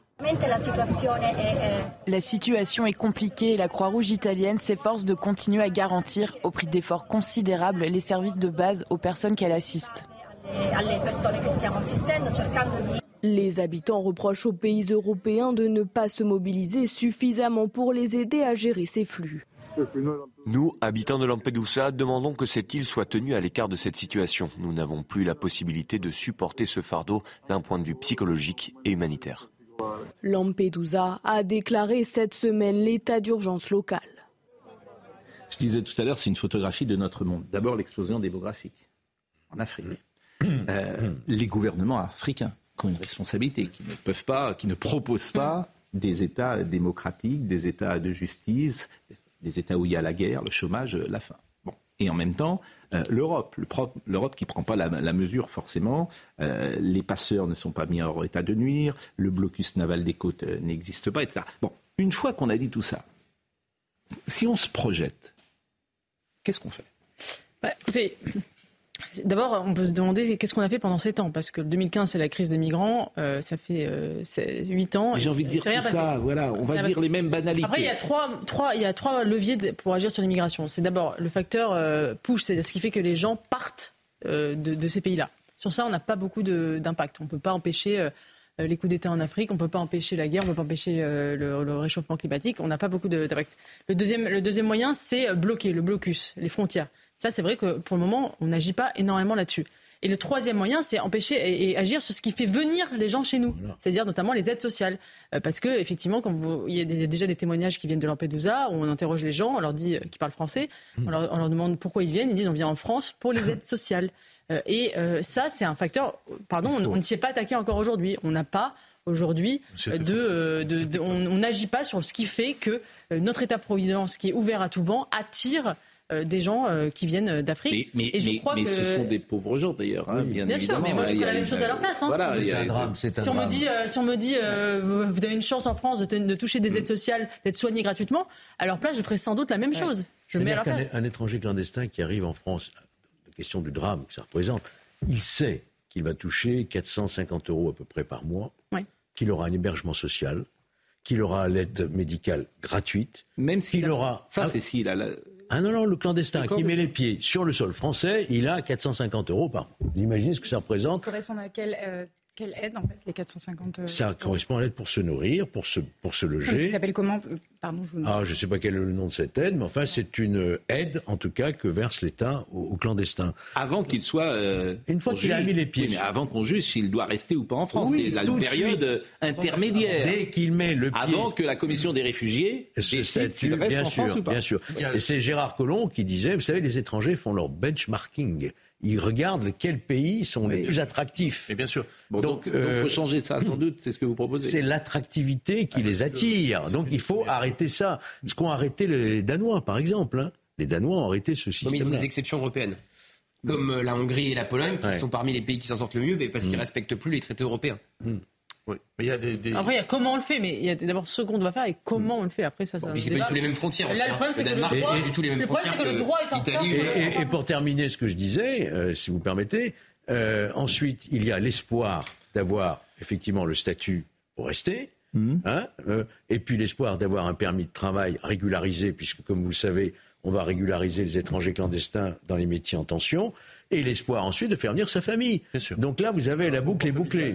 Mais il y, a un sujet qui rejoint celui dont on parlait tout à l'heure sur le, droit, euh, l'efficacité du droit, c'est qu'aujourd'hui, le droit est en retard sur le réel. C'est mm. un pacte asile et immigration qui était en discussion euh, au niveau européen en mm. juin dernier. Il n'a toujours pas été voté par le Parlement européen. Ce pacte prévoit notamment la construction euh, de centres d'accueil et de rétention en Italie pour que, effectivement, on mette les, les, les demandeurs d'asile et ceux qui sont déboutés repartent directement euh, et ça, on, est, on a une longueur aussi un accord avec la Tunisie. absolument terrifiante. Vous voyez le sujet euh, de Michael Dos Santos sur euh, des Français, quoi, des Français, plus exactement des migrants, mais qui sont en France à, à Vintimille. Depuis plusieurs semaines, Daffy et François errent dans les rues de Vintimille. Arrivés depuis la Tunisie, avec quelques euros en poche, les deux migrants guinéens peinent à se nourrir. Leur objectif, rejoindre la France. J'arrive pas à m'adapter dans les autres pays à ce qui concerne la langue. On ne peut pas dire 100% il y a travail en France parce qu'il y a beaucoup de Français qui sont là-bas et ne travaillent même pas. Donc on vient pour tenter nos chances. Pour traverser la frontière, les deux hommes privilégient les montagnes. Passer en train s'avère beaucoup plus compliqué. J'ai été arrêté deux fois par la police française et j'ai été refoulé. Tous ces trains sont, sont contrôlés. Certains des habitants de Vintimille ne supportent plus la présence de ces migrants, synonyme pour eux d'insécurité.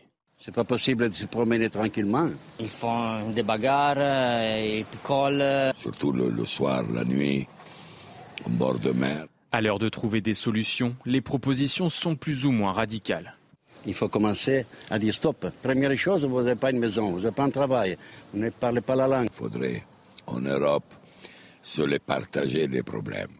Une solidarité européenne qui tarde à se faire sentir. L'Allemagne a fait savoir ces dernières heures qu'elle n'acceptait plus les migrants venant d'Italie. Sentiment que les solutions euh, Je ne les vois pas. Là, pardon, là, à Lampedusa, Lampedusa, les personnes qui regardent peuvent dire c'est en Italie. Non, à Lampedusa, ils sont à la frontière française. Puisque, en raison de Schengen, ils sont à la frontière française. C'est-à-dire, ils sont ils sont prêts à passer la frontière française. Quand ils sont, toutes les personnes qui sont à Lampedusa. Mm. Moi, ce qui m'avait frappé, c'est que quand à Madrid, autrefois, il y avait beaucoup de migrants. Mm. Et ce que je, répète, c'est qu'aujourd'hui, vous êtes dans Madrid, il y a pratiquement plus de migrants. Vous demandez aux autorités madrilènes, ils vous disent, c'est très simple, ce qui a été dit, une, il y a une pompe aspirante de toute façon. Mm. Donc ils ne, ils s'arrêtent même pas à Madrid, ils ne s'arrêtent pas à Madrid, ils ne s'arrêtent pas à Rome, ils ne s'arrêtent pas à Trieste, ils viennent directement en France. J'ajouterais juste un, facteur hein, euh, enfin, qui va dans le sens de, ce que tu disais, euh, ce que vous disiez Eugénie, pardon. Euh, il y a tout simplement la volonté politique. Et je pense que la difficulté, c'est qu'il n'y a pas forcément de consensus sur ces questions dans les pays européens, en Europe. Mm. Et à mon avis, c'est parce que il y a une, une grande gêne. S'il n'y a pas de consensus, c'est qu'il y a quand même une grande partie de la classe politique qui pense qu'on n'a pas le choix, on a besoin de l'immigration parce qu'on ne fait pas assez d'enfants, en gros. Hein, mm il y a un énorme problème démographique. et au lieu de le regarder en face, mm on préfère se servir de l'immigration. Et si on faisait une politique familiale? Alors, ça, c'est oui. ça, c'est une vous avez 30% des femmes qui ne veulent plus d'enfants aujourd'hui. On a plus. Télescopage, c'est deux actualités absolument. Même la voilà. Elle a fait campagne en disant c'est terminé, elle n'arrive pas à. Ça dépasse largement la question de la politique familiale. Ça dit quelque chose d'une société. On a moins en moins d'enfants. plus de ministre de la famille. Non, mais même avec une volonté politique, ça suffit pas. Rishi Sunak, c'est pareil au Royaume-Uni. Le ministre de la famille. Il y a Georges Fenech qui est revenu sur sur une ligne très conservatrice. Et il a, il a passé deux mois, je ne sais pas où il était, juillet, août. Il était plutôt macroniste au printemps. Et il est revenu sur une ligne très conservatrice. Bon. Euh, Lampedusa, je ne sais pas, Pascal Obispo. Non, moi, euh, ce que je trouve dingue, c'est qu'il euh, y a quelques jours, le, patron des Restos du Cœur disait qu'il y avait des problèmes, il allait peut-être fermer. C'est-à-dire, moi, j'ai bossé pendant 20 ans au Restos du Cœur, et c'est vrai que tous les ans, on travaillait pour pour, euh, bah, pour débloquer euh, de l'argent pour nourrir ceux qui étaient en dessous du seuil de pauvreté. Et là, on va même plus pouvoir le faire. Donc, euh, mm. tout d'un coup, qu'est-ce qui va se passer? Déjà, il faut nourrir nos concitoyens. J'ai l'impression, les personnes qui sont là, qui en ont besoin. et si les restos ferment, et en plus, s'il y a des, des, migrants qui sont en situation désespérée, qu'il faut qu'il faut nourrir aussi, ça, c'est une situation très très compliquée. voilà, c'est juste, je pensais à, mm. je pensais aux bénévoles des Restos du Cœur et je pensais à toute cette organisation qui se bat pour pour ça. Et c'est vrai que ça, fait un peu peur, quoi, tout simplement. Il y a une crise aujourd'hui du pouvoir d'achat très forte et beaucoup de témoignages. Fabien Roussel, d'ailleurs, a pris la parole hier. Il y a beaucoup de témoignages de gens qui arrivent en caisse dans un supermarché, qui ont un caddie et qui laissent des choses parce qu'ils n'ont pas assez pour euh, payer et qui euh, sont dans une difficulté financière très, très grande. Il y a une crise mhm. possible qui arrive, extrêmement importante en France, on le sait, avec l'énergie aussi qui pourrait augmenter de 10 ou, ou 15 C'est vendredi, il est 10h23. Euh, chaque vendredi, nous sommes avec Jacques Vendroux, comme vous le savez, grand amateur de football. Vous suivez toujours les ah bah, Girondins Bien sûr. Ah bah. Vous êtes toujours amoureux Non, mais vous avez un peu décroché, sérieusement. Est-ce que l'amour pour les Girondins est ah le bah, même Moi, je suis un Girondin un jour, Girondin toujours. Mon père a joué. Oui. Mon, oncle a joué au Girondin, je suis, là-bas, donc euh, je ne peux pas faire Et vous vous retrouvez dans cette équipe bordelaise En ce moment Vous inquiétez pas, ça va venir. Est-ce que vous aimez le nouveau stade, par exemple? Moi, j'ai la nostalgie de Chaban. Mais de toute façon, vous êtes un grand nostalgique. Bon, d'accord. mais non, mais c'est vrai. Nostalgie, c'est comme ça. Oui. C'est votre, ouais, c'est votre oui, c'est c'est votre style. Bon, il y a des choses bien dans le monde moderne aussi. Vous je suis d'accord. Mais j'aimais beaucoup Jacques Chabandelmas également. Qui, Jacques Chabandelmas, j'étais allé le voir à Asquin un soir. J'ai vraiment à fond. Allez Bordeaux, vas-y carrément. Jacques Bordeaux.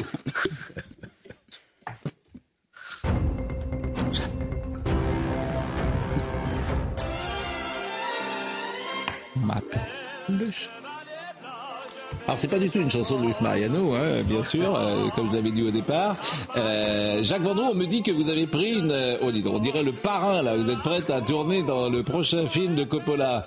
on me dit que vous avez pris une amende en vous garant devant. Vous êtes au Parc des Princes, manifestement, j'ai l'impression. Non mais non rugby ou à Jean-Bouin. Deuxièmement, j'ai failli me faire enlever la voiture à cause de. Oui. Mais surtout, je tiens. Alors j'ai voulu aller au Parc des Princes parce qu'on parle beaucoup de rugby en ce moment. Et je voulais tout simplement qu'on parle un petit peu de football et que ce soir, dire qu'il y a Paris Saint-Germain-Nice et qu'avec un peu de chance, on devrait voir jouer Dembélé, Colomboigny et Mbappé, qui sera sans doute peut-être dans les années qui viennent une des meilleures attaques du monde. Je voulais aussi, eh bien, euh, j'ai assisté à un truc incroyable. Un groupe de supporters madrilènes est arrivé en même temps que nous tout à l'heure. Ils avaient tous le maillot du Real et ils ont fait une photo devant le Parc des Princes. J'ai failli faire un malaise. Enfin bon, on survit parce qu'il fallait de ma voiture, on a failli l'embarquer. Et puis, et puis, puisqu'on parle de nostalgie avec Pascal Obispo, le côté un peu ancien combattant que j'ai, je voudrais avoir une pensée immense, vous l'avez déjà évoqué Pascal, pour Dominique Colonna, qui a été l'un des plus grands gardiens du football français. Il a joué en 58 en Coupe du Monde. C'était un mec formidable. Et sa petite fille, Rachel, m'a envoyé un message merveilleux. Mon grand-père est parti rejoindre Juste Fontaine, Raymond Coppa et Roger Piantoni. Je voulais vous dire aussi que Nantes-Clermont, parce que seulement vous allez m'engueuler, c'est dimanche à 15h. donc, euh, maintenant, il donne le programme. Et puis, bon. je termine, je termine parce que c'est un truc aberrant. Il y a hmm. encore des photos de Neymar et de Verratti dans tout l'environnement du Parc des Princes. Donc, c'était mon petit clin d'œil au football merci ce vendredi matin. Vous êtes allé donc au Parc des Princes pour nous donner le calendrier de ce week-end. Merci beaucoup. vous n'êtes pas foulé quand même. Hein. franchement, vous, vous, avez fait des surprises. Non mais on vous voit tout à l'heure parce que Pascal est avec nous et euh, évidemment euh, on fait un tour d'horizon de toutes euh, ces chansons. Alors on a écouté tout à l'heure la euh, belle vie, euh, la belle vie qui commence. Euh, est-ce qu'on peut écouter Alors moi, bien quand on écoute. Vous passez 10 secondes et puis c'est comme ça que vous écoutez. Bah, c'est comme la nouvelle génération en fait. Non mais je suis d'accord avec vous, mais on peut pas... écouter en longueur parce que. je sais bien. Bon, le temps qui me reste, je le disais, qu'importe l'éternité qui m'attend. Cette phrase m'a marqué. bah, oui, c'est. Vous êtes retrouvé. l'éternité, l'éternité, c'est long, surtout vers la fin. Non, il y a une chanson qui est intéressante, les longueurs. Ça, c'est intéressant. C'est une chanson pour vous, évidemment. je m'attire du temps en longueur. Euh, je réapprends la lenteur. Je laisse le monde à qui le prend. Exactement. C'est bien ça. Ouais, c'est bien. Mais oui, on se déleste un petit peu de tout. Pas de tout vraiment, mais euh, on essaye d'étirer un peu le temps, c'est vrai. Et c'est l'âge. Hein. On, apprécie, mais j'essaye quand même de, de, ce qui est assez bizarre, mais je, je, je crois que j'ai jamais autant euh, bossé de ma vie, en fait, depuis, euh, depuis deux ans, euh, avec cette application et, et cette passion que j'ai pour, pour la musique, la chanson. Et, mais je sais que hum, c'est maintenant qu'il faut que je le fasse parce que, parce que, parce que, parce que. Ben, un, un, problème, un drame peut arriver. J'ai une ah, petite pensée pour jeune. Enfin, vous êtes jeune. tout peut arriver. Moi, je, vous êtes de 64. 65, 8 janvier 65. 65. non, mais je, pense. Euh, j'ai des amis qui sont partis. Euh, Daniel euh, Lévy est parti il y a un an et j'ai une pensée pour lui. On a une pensée pour remonter les dix commandements, justement. C'est en partie une des raisons pour lesquelles on le fait. Euh, Vous avez parlé de Florent à l'instant, souvent qui est votre ami, c'est votre. Oui, bien sûr, j'ai souvent au téléphone. Et c'est vrai que il va bien. Ah, il va bien, euh, oui, il est en traitement. Il faut, il faut qu'il aille bien et il va aller bien parce que j'ai envie de chanter avec lui euh, dans dix ans aussi. On a envie de faire les vieilles canailles dans dix ans ensemble. Oui, il le faut. Voilà, mais c'est, mais, mais quand même, euh, on y pense. Ça arrive comme ça, ça peut arriver n'importe quand cette saloperie, un cancer ou, n'importe quoi. Et c'est vrai que on essaie de profiter du temps, du temps qui passe, et pas trop le laisser passer quand même, l'utiliser pour faire des bonnes choses. Enfin, en tout cas, pour mon cas, c'est des chansons, de la peinture, écrire, et puis euh, voilà. Puis l'amour. Pardon? Puis l'amour un peu. Ah bah, l'amour, c'est éternel. Hein. On est des romantiques euh, depuis l'adolescence. Hmm. Ça va bien. Pardon ça va bien, ça va bien l'amour. On est des romantiques depuis l'adolescence. L'amour, ça va toujours. Savoir aimer. Euh, je voudrais qu'on écoute Savoir aimer parce que paraît-il que ah. Florent Pagny, est-ce que c'est vrai, lorsque vous lui aviez présenté, vous y croyez pas forcément à ce titre-là ah, Moi, je croyais pas. Non, enfin, ça, c'est ça qui me paraît toujours fou. Hein. Vous n'avez pas un jugement sur ce que vous avez écrit ben Moi, je lui ai proposé 30 chansons. Quand il est arrivé, il m'en restait trois enregistrées. Il en a écouté quelques-unes. Je lui ai dit, bah écoute, il reste deux, trois. Tu veux que je les fasse? Et puis, euh, puis dès que j'ai chanté cette chanson, il, il m'a chopé à, la sortie de, du studio et il m'a dit, euh, enfin derrière la vitre, il m'a dit, je veux la chanter. Elle est pour moi. Des chansons qu'on ressent si on ressent pas une chanson à 100%, on ne peut pas la transmettre à 100%. Voilà. C'est une un, comment dire, c'est un truc très très important euh, pour nous artistes quand on communique avec les gens. Il faut ressentir faut sentir l'émotion, que ça nous touche. Et plus ça nous touche, et plus les gens vont être touchés parce qu'ils vont nous sentir vrais. Je pense qu'il n'y a que la vérité qui, qui, comment dire, qui traverse, qui traverse, euh, qui traverse, ben, qui va vers, dans, dans le cœur des gens. J'ai l'impression. Et, ces chansons sont sublimes. Et puis vous savez, dans, dans, le questionnaire de Proust, il y a parfois la question quel don de la nature aimeriez-vous avoir? Et je pense qu'il y a beaucoup de gens qui doivent être comme moi et composer des chansons. Ah oui Et qui doivent en fait vous envier, composer des chansons, pouvoir avoir ce talent, euh, cette grâce euh, de, de savoir le faire. Moi, je trouve que c'est. Moi, je pense que c'est encore mieux d'avoir le don de les ressentir et de les écouter, de les entendre, et quand justement et d'être touché par, par, par, par des mots, par des mélodies. Euh, je pense que je pense que c'est un don de pouvoir encore ressentir les choses. Je pense que c'est plus fort que de les transmettre. J'ai l'impression. non, mais vraiment. moi, j'adore être derrière la, vitre. J'adore écrire des chansons pour les autres. Oui. Je suis pas. je, je chante, mais c'est voilà ça, m'amuse de, le faire et je suis très heureux. Vous une voix exceptionnelle. Non mais voilà, moi mon, truc c'est vraiment écrire des chansons pour les autres et ça et, transmettre ça, c'est vraiment mon, mon cœur de métier. Je suis un mélodiste et, j'adore euh, partager ça et, et quand j'entends ces artistes chanter, mm. quand j'entends Daniel chanter, quand j'entends mm. Johnny chanter Allumer le feu ou Florent chanter Savoir aimer, franchement c'est c'est très très très agréable. Alors il nous reste euh, quelques minutes. Euh, Michael Dos Santos nous rappelle les titres et Michael si vous pouvez aller vite parce qu'on a encore des choses à passer.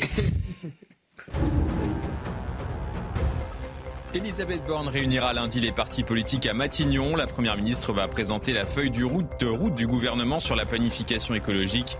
Cette feuille de route vise à définir comment la France prévoit de réduire de 50% ses émissions de gaz à effet de serre d'ici à 2030. Michel Aupetit, ex-archevêque de Paris, a été blanchi des soupçons d'agression sexuelle. Hier soir, le parquet de Paris a classé l'affaire sans suite en l'absence d'infraction. L'enquête portait sur les échanges écrits entre Monseigneur Aupetit et une paroissienne qui faisait l'objet d'une mesure de protection judiciaire. Enfin, en visite officielle en Russie, le leader nord-coréen Kim Jong-un a visité ce matin des usines aéronautiques, site qui produit notamment des avions de chasse. L'objectif de ce déplacement, renforcer les liens entre Moscou et Pyongyang, notamment militaires. Washington soupçonne le Kremlin de vouloir acheter des armes. L'envie d'aimer, Kim Jong-un, moi je Ah, Kim Jong-un, l'envie d'aimer. Bon, euh, elle est impossible à chanter, l'envie d'aimer, hein, tellement ah, C'est très compliqué, il vaut mieux être à plusieurs. Bon, euh, est-ce qu'on peut écouter euh, l'essentiel chez Labro, puisque Philippe d'abord change d'horaire sur C8. Ça sera à 12h30 le. Euh, j'espère que je dis pas de bêtises d'ailleurs. Euh, j'espère que c'est bien 12h30. En tout cas, je vais, on va voir euh, la séquence où il a reçu Alexis Montgorger, que vous connaissez, qui est donc le petit-fils de Jean Gabin, bien sûr, artiste lui-même. Écoutez Philippe Labro. Ce que j'aime chez les acteurs, c'est quand il y a un univers, quand euh, un acteur arrive à l'écran et que d'un coup il arrive avec un univers. Ça, ça se, malheureusement, l'aura, ça, on l'a, on l'a pas. Quand tu vois un Ventura euh, qui arrive à l'écran, paf, ça, ça, ça, ça, te pète à la gueule parce qu'il y a un Vous appelez ça l'aura, vous avez raison, c'est une aura. Ouais, ouais. Vous savez, quand vous êtes dans un restaurant et que tout d'un coup tout le monde s'arrête de manger et qu'on se retourne, on ne sait pas pourquoi, et qu'il y a une personne avec chargée de grâce qui arrive, c'est mm. comme ça, ça ne se maîtrise pas. C'est ce qui vous arrive à tous les quatre. Chaque fois que vous arrivez dans un restaurant, bien sûr. Si vous aussi, Georges, si seulement. Ah, évidemment. C'est ce qu'on s'est dit en se voyant les uns les autres. L'essentiel chez Labro, 12h30, C8, c'est demain pour le premier numéro. Euh, Alexis Montgorger dans sa dernière pièce, Eldorado 1528. Et puis, euh, il y aura demain à 10h30 le docteur Mio, c'est demain à 10h30 sur CNews, cette fois, qui nous parle des compléments alimentaires, mais ça peut être naturel. Elle est avec euh, le professeur Cohen. Écoutez. Donc on a l'impression quand même à vous entendre que la plupart des compléments alimentaires, on pourrait se débrouiller tout à fait avec une bonne alimentation. Vous avez parlé aussi du collagène, peut-être euh, qu'on en trouve, on en trouve dans l'alimentation? Mais bien sûr qu'on en trouve. Par exemple, le collagène, la forme la plus naturelle du collagène, c'est quand vous achetez de la gélatine. La gélatine, c'est ce qu'on trouve quand on produit ça à partir euh, de certains végétaux ou, de certains animaux, et vous la trouvez dans la gélatine. Mm. Quand vous mangez des feuilles, quand vous mettez des feuilles de gélatine dans l'alimentation mm. pour la solidifier, c'est du collagène. Ça coûte sûrement moins cher qu'en complément. C'est exactement ce que je pense. voilà. Mais, mais bon, je veux pas ruiner hein. euh, le, le, le, travail de ceux qui les vendent. Je rappelle quand même que c'est toujours plus prudent de les acheter dans les circuits officiels. C'est un plaisir d'être avec euh, Pascal Obispo. Merci. Avec ses musiques vraiment que chacun connaît. Je rappelle Obispo. Il a très, très belle photo. Hein. Thomas Bro qui a fait ce portrait. Vraiment très belle photo. Merci. très élégant, très chic. la tournée. La tournée à partir du 6 octobre. 45 dates, voilà. Et la on va chanter, on va chanter tous les, tous les succès de 30 ans, voilà. toi Nous, on n'est que des vedettes de karaoké. Nous, là, même pas vedettes d'ailleurs. Nous, d'ailleurs, mais non, mais non, bon, dans nos voitures. Dit le fantasme d'écrire des chansons, mais le fantasme d'enflammer un stade ou une salle, Ouais, alors bon, oui, parce que vous êtes euh, peut-être, euh, vous avez cette nature-là, mais vous aimeriez que, mais, mais, en revanche, c'est non composer quand même, c'est formidable. Composer, oui, bah, écoutez, oui, c'est bon. sans doute une chance. C'est une chance. Bon, ben merci en tout cas. En tout cas, merci de m'avoir euh, reçu. Non, c'était vraiment un, plaisir, Pascal Obispo. le beau qui pleut. passez un excellent week-end. merci à Marine Lançon qui était avec nous comme toute la semaine, Audrey Missiraka qui était à la réalisation, Arnaud Portelas au son. Marie Janesca à la vision. Merci à Justine Cerquera, Jacques Vendroux qui a vraiment euh, amené une note de frais hein, quand vous allez au Parc des Princes, euh, si vous voulez. Et puis faites-vous faites-vous rembourser également l'amende. Vous êtes magnifique. Donne, donne Jack. Je vous, embrasse, mon petit Pascal. Et on, vous serez ce soir sur Europe 1, bien évidemment euh, à, 20h. Et puis c'est l'occasion également de servir le vendredi, de remercier le service programmation, notamment avec Nicolas Nissim, avec Marine Carbalet et avec tous ceux, toutes celles qui sont là pour vous accompagner chaque semaine. Comment? Celles et ceux, on dit. Non, je dis pas celles et ceux. Je dis pas. Merci Laetitia. Merci beaucoup. Euh, Jean-Marc Morandini dans une seconde.